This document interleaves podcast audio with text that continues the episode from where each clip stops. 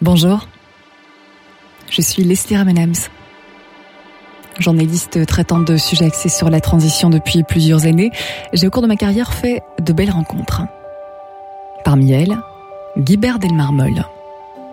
Perspectiviste plutôt que prospectiviste, car il n'a pas de boule de cristal, il délivre sa boussole pour l'émergence d'une nouvelle Terre. Alors ce podcast, c'est l'occasion de lui donner la parole pour qu'il partage sa vision des choses. Peut-être la vôtre aussi. La nécessité de faire émerger un nouveau récit. Condition sine qua non pour ouvrir le champ des possibles. Plus qu'un simple manifeste.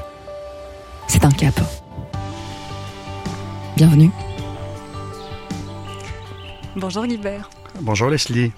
Changement de décor aujourd'hui. On est parti du rouge cloître pour s'enfoncer dans la forêt de soigne, donc à Bruxelles. Il euh, faut savoir que les six derniers podcasts du Cap qu'on a enregistrés, on les a enregistrés dans une, dans une cave, dans un studio qui était en sous-sol. Et aujourd'hui, la symbolique est forte parce qu'on monte à la surface.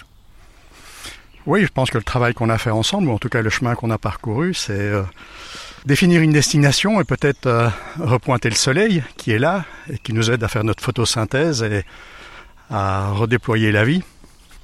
La forêt de soigne, elle a, elle a une signification importante pour toi Oui, c'est ici que j'ai reconstruit ma santé. Tu sais, on a évoqué la chose euh, au premier podcast, c'est vraiment euh, les longues heures de marche dans cette forêt qui m'ont permis ma résilience physique, mais également euh, qui m'ont permis d'ouvrir complètement mon esprit à une autre réalité. J'ai une affection, j'ai un, lien très particulier avec les forêts, plus particulièrement euh, avec les arbres, où j'ai vraiment le sentiment que leur contact non seulement me soigne, mais euh, me permet des connexions, je dirais même cérébrales, neuronales, tout à fait hors normes, pour être peut-être quelque part plus clairvoyant, plus ancré, plus centré et plus joyeux. Les arbres, ils ont une importance bien particulière pour toi, tu, viens d'expliquer. Et en même temps, quand je t'ai découvert, quand j'ai découvert ta vision de la société intégrale euh, sur une vidéo YouTube, tu utilisais la symbolique de l'arbre. Oui, le parcours qu'on a fait avec la société intégrale, eh bien, la société intégrale telle que décrite, je pense, dans le deuxième podcast, c'était la canopée. Les enjeux politiques et économiques, c'était le tronc, et puis euh, les racines indispensables, c'était selon moi à la fois les lois universelles qu'on a évoquées dans le dernier podcast, mais surtout l'émergence des hommes et des femmes soleil. C'est vrai qu'on se trouve ici dans un écosystème où tout forcément est interdépendant, et c'est ça que tu ne cesses de marteler finalement depuis, euh, depuis des années. Ce que je pense, et pour l'avoir dit souvent dans les podcasts, c'est que le maître absolu en termes de sagesse, en termes de gestion de la complexité, gestion de la résilience, gestion des énergies, c'est la nature et plus particulièrement aussi euh, le monde végétal, les arbres, comment est-ce qu'ils interagissent entre eux, leurs relations sociales, euh, leur coopération, puisqu'il est prouvé aujourd'hui qu'ils interagissent, ils coopèrent entre eux, comment est-ce qu'ils sont en symbiose avec leurs, éléments tout autour. On sait, on l'a évoqué, un arbre ne pousse pas sans la présence de mycélium. Et pour moi, c'est vraiment le symbole qu'il existe des lois universelles au-delà de tout dogme. C'est dans l'observation de la nature et de vivre la nature au quotidien. On peut pas être en forêt finalement sans parler d'écologie, d'écologie globale, qui, selon toi, quoi, est une somme euh, d'écologie individuelle, ou bien c'est même plus que toutes les écologies individuelles qui sont additionnées? J'ai souvent l'habitude de dire que l'écologie globale est la somme des écologies individuelles, mais c'est sûr que euh, l'addition des deux fait plus que la somme des parties, comme on dit. Euh, de notre présence dans la nature, si elle est réfléchie, si elle est alignée, si elle est respectueuse, eh bien, euh, émerge quelque chose de beaucoup plus puissant. En tout cas pour nous, pour la nature, euh, ça reste à voir. De toute façon, je ne pense pas que la Terre soit en danger. Je pense que si l'on agit mal, c'est l'humanité qui est en danger. La Terre, elle fera sa résilience. La nature est plus forte que tout.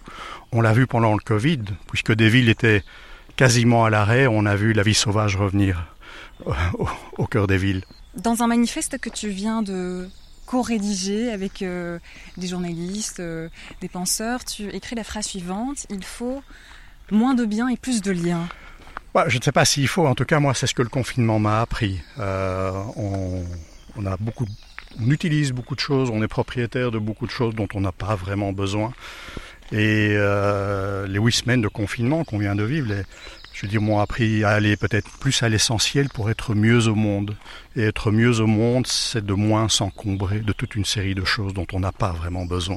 C'est ce que j'ai traduit dans la phrase moins de bien engendre souvent plus de liens. Et du coup, quoi, comment, comment on fait? On, se lève un matin et on se pose cette question de quoi est-ce que j'ai moins besoin? Ou bien c'est un cheminement qui se fait sur, euh, sur des jours, sur des semaines, sur des années?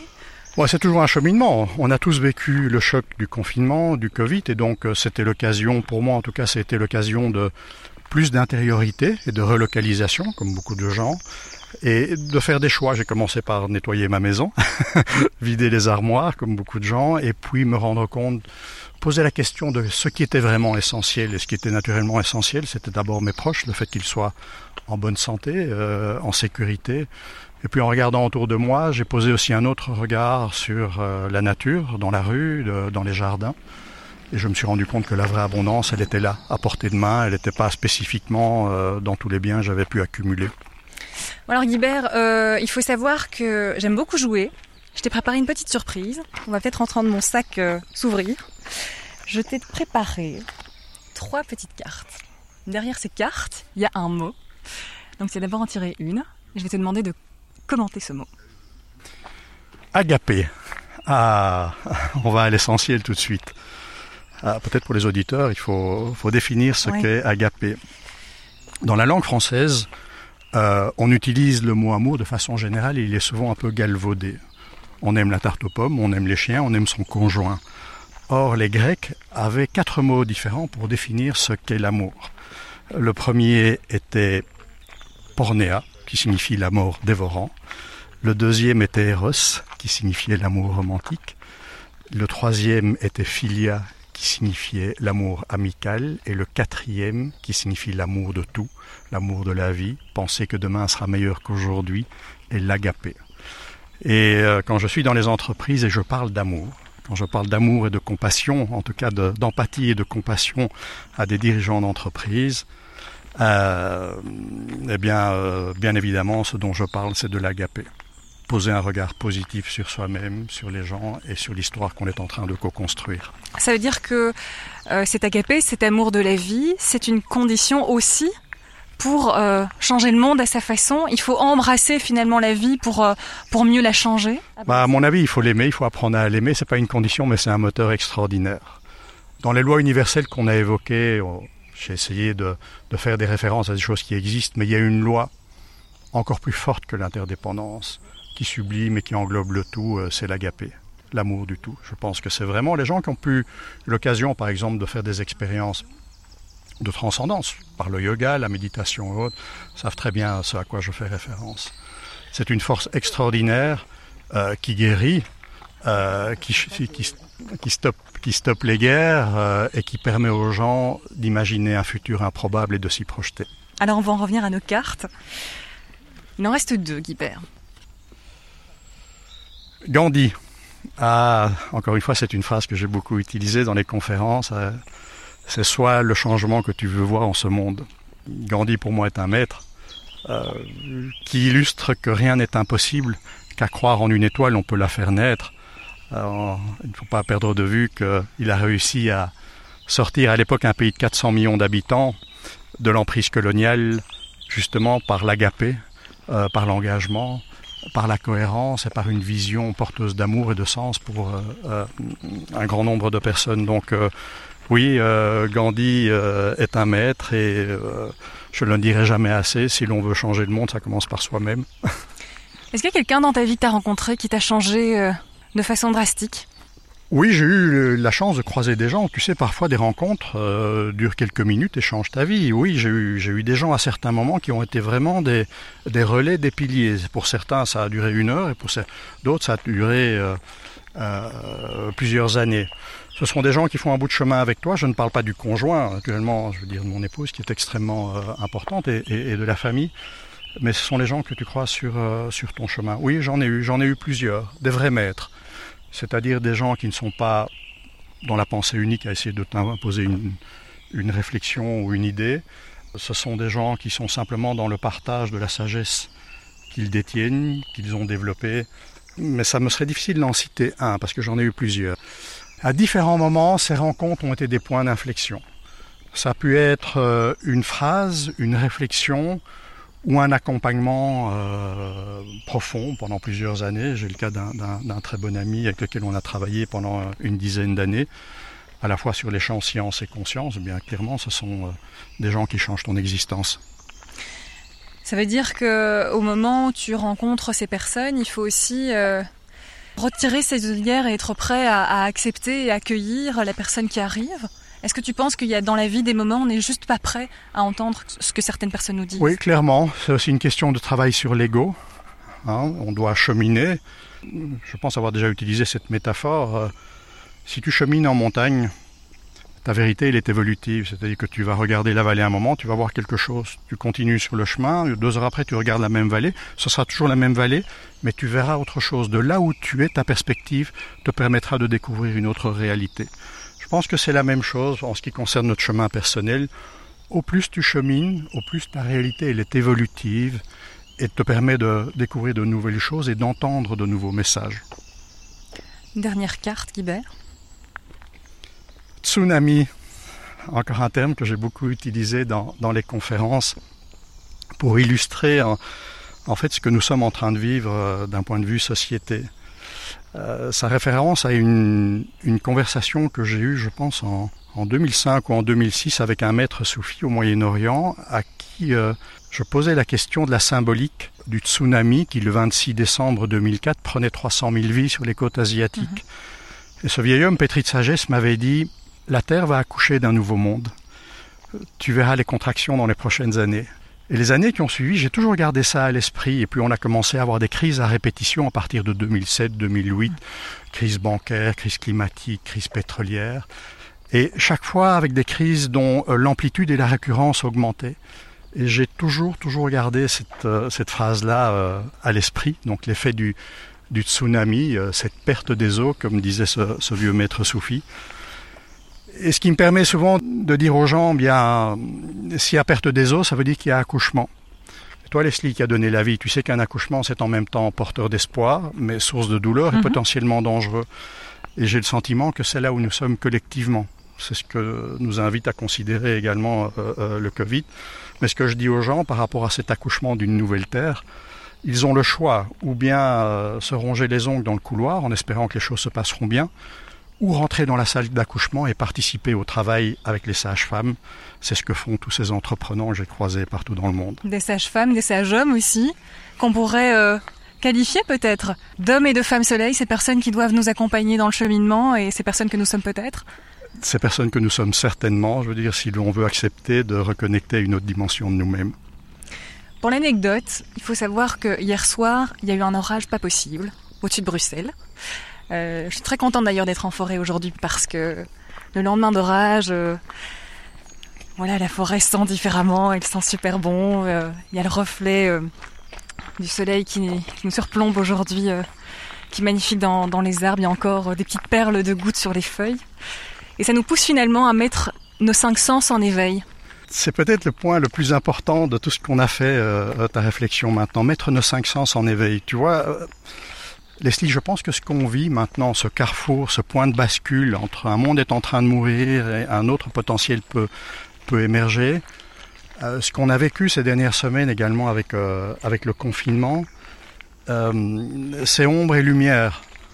En même temps, c'est la possibilité de retourner à l'intérieur de nous, de faire le point, de trouver de nouvelles forces, mais ça c'est la lumière qui met en exergue ce qui ne va pas et là où on peut être peut-être plus aligné, plus efficient et, l'ombre qui se régale de nos angoisses. Et euh, quand tu parles des cinq sens, pour moi, je vais illustrer ça encore différemment. On a le choix aujourd'hui, ou bien euh, croire dans un monde qui sera fait de transhumanisme, à savoir qu'on va nous mettre des, euh, des chips, on va devenir des hommes et des femmes bioniques, le digital va, va complètement rentrer et réguler nos vies, ou bien on décide de devenir des femmes et des hommes accomplis. C'est-à-dire que je pense qu'on a des capacités sensorielles de perception bien supérieures à celles qu'on utilise aujourd'hui. Et que si on fait ce travail d'alignement, on en avait parlé avec l'épigénétique, et si on passe ce temps en nature, et si on va au fond de soi-même, effectivement, nos cinq sens sont très limités et on va pouvoir les ouvrir de façon très différente et s'apercevoir qu'on est beaucoup plus puissant qu'on ne le pense. Alors les podcasts précédents nous ont bien appris, euh, on a compris ta vision de, la société intégrale, de cette nécessité d'avoir des hommes et des femmes soleil euh, pour euh, nous accompagner ou pour mener un tel cheminement, la compréhension nécessaire des lois universelles pour mener différents changements au niveau politique, au niveau économique. Ça c'est pour les intentions qui sont très très belles bien sûr, mais face à ça on peut aussi un petit peu avoir le tournis en se disant mais en fait on commence par où? Alors moi j'ai tendance à dire aux gens, la première chose c'est l'alignement personnel. faites le calme en vous. Euh, lisez, renseignez-vous, observez, regardez ce qui résonne en vous par rapport à, à cette information qui est omniprésente, première chose. Quand vous avez le sentiment que quelque chose résonne en vous, qu'une envie, qu'une force vous pousse, eh bien la première chose à faire, c'est de connecter aux communautés qui rassemblent déjà des gens qui, comme vous, ont envie, mais sont déjà dans l'action. Il en existe des milliers, des millions partout dans le monde. Une fois qu'on a pu clarifier son intention, elle n'est jamais totalement clarifiée parce que c'est le long du chemin que tu euh, comprends les choses. Mais très vite connecter à des, à des communautés, tu en trouveras plein sur Internet, et aller au-delà de connecter au digital, aller à la rencontre de ces gens, de ces gens qui changent le monde humblement là où ils sont, pour se rendre compte que c'est possible et qu'on n'est pas seul. Et pour que ça fasse écho aussi. C'est vrai qu'en rencontrant physiquement une personne, ou bon, par vidéoconférence, on peut se dire, là ça résonne en moi, et là moi comment je peux faire pour évoluer, pour faire changer les choses de façon pratique Moi je peux te dire oui pour que ça fasse écho, mais je peux te dire une chose, pour avoir changé de vie complètement, et finalement dans ces podcasts, qu'est-ce que j'exprime? C'est l'expérience des 15 dernières années à la rencontre de ces entrepreneurs, de ces hommes et ces femmes soleil. La richesse, bien au-delà d'une richesse matérielle, mais la richesse des rencontres dont tu te nourris est absolument hors norme. Je pense que tu m'as posé la question au début, euh, quand j'avais 20 ans, est-ce que j'imaginais la vie que j'ai aujourd'hui? Absolument pas, mais c'est pas en termes d'avoir, c'est en termes de qualité et de richesse d'échange et de richesse humaine, c'est juste hors norme. Donc oui, peut-être que les gens devront faire un saut, abandonner certaines choses auxquelles ils sont peut-être attachés matériellement, mais ce que je peux leur garantir, c'est que derrière, s'ils sont cohérents, la richesse qui les attend est juste extraordinaire. Qu'est-ce que tu attends du, du podcast du Cap, Guibert? Semer tes graines? Euh, pour moi, c'est poser une réflexion grâce euh, au chemin qu'on a fait ensemble et puis euh, proposer une résonance. Tout ce qu'on a évoqué ensemble, c'est authentique. Je peux fournir à chacun les références scientifiques, mais comme je dis souvent à la fin de mes conférences, ce n'est pas la vérité, c'est ma vérité. celle qui m'a permis de trouver un sens à mon avis, de grandir, de m'y impliquer.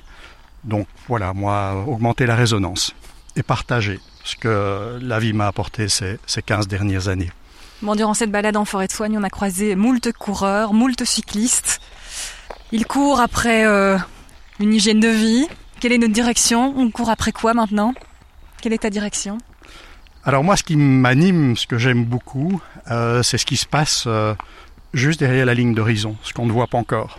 mon envie, effectivement, c'est, puisque les idées sont posées, aujourd'hui au travers des podcasts qu'on a fait ensemble, c'est de reprendre ma petite embarcation ou mon bâton et de reprendre le chemin pour aller voir juste de l'autre côté de la ligne d'horizon euh, qu'est-ce qui est en train d'émerger et quels sont ces signaux faibles. Alors ben, je peux déjà te dire qu'il y a deux choses qui me passionnent, toujours dans, dans le niveau science et conscience. La première chose, c'est euh, je pense que la science va bientôt démontrer qu'en fait, toi et moi et tous les autres, on est immortels. Alors, ce n'est pas euh, vivre dans le même corps physique indéfiniment, c'est euh, en fait comprendre que la conscience qui utilise ton véhicule terrestre, elle est une fréquence, est une énergie qui ne meurt jamais. J'ai rencontré en Suisse, il n'y a pas tellement longtemps, une scientifique qui s'appelle Sylvie de Thiolas, qui fait des études tout à fait scientifiques sur le phénomène de ce qu'on appelle euh, euh, aux frontières de la mort ou bien de sortie de corps. Et elle est en train de démontrer, très très proche de pouvoir démontrer scientifiquement qu'en fait,